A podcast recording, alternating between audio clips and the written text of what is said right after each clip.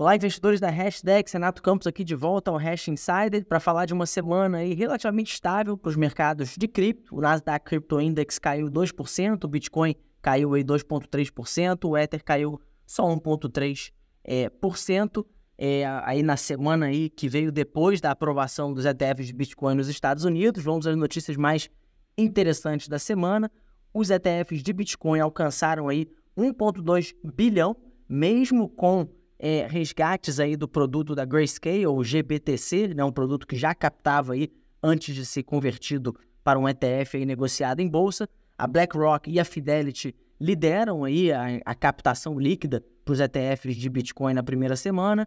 É, e mesmo com uma venda aí, uma saída de 2,8 bilhões do produto da Grayscale, né? As pessoas que investiram nesse produto agora que ele se tornou um ETF, elas estão, muitas pessoas estão resgatando. Mesmo com isso, os produtos da BlackRock, da Fidelity, dentre outras gestoras, dominaram as negociações de ETFs com quase 90% do volume é, no mercado.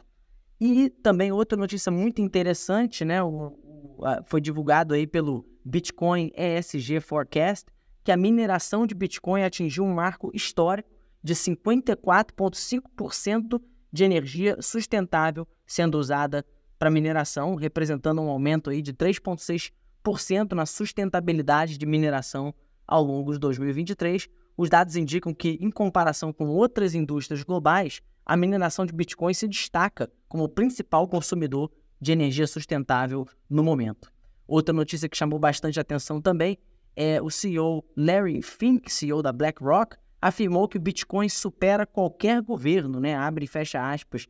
É um potencial armazenador de valor de longo prazo especialmente em países onde os cidadãos temem as ações do seu governo ou a desvalorização da moeda.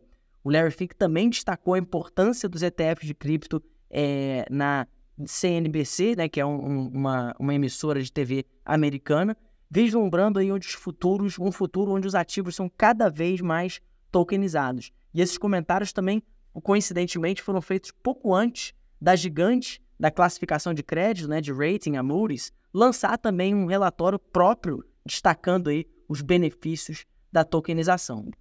Essas foram as principais notícias aí da semana. Caso vocês tenham alguma dúvida aí, não hesitem em entrar em contato com a área de RI. Uma ótima semana para vocês.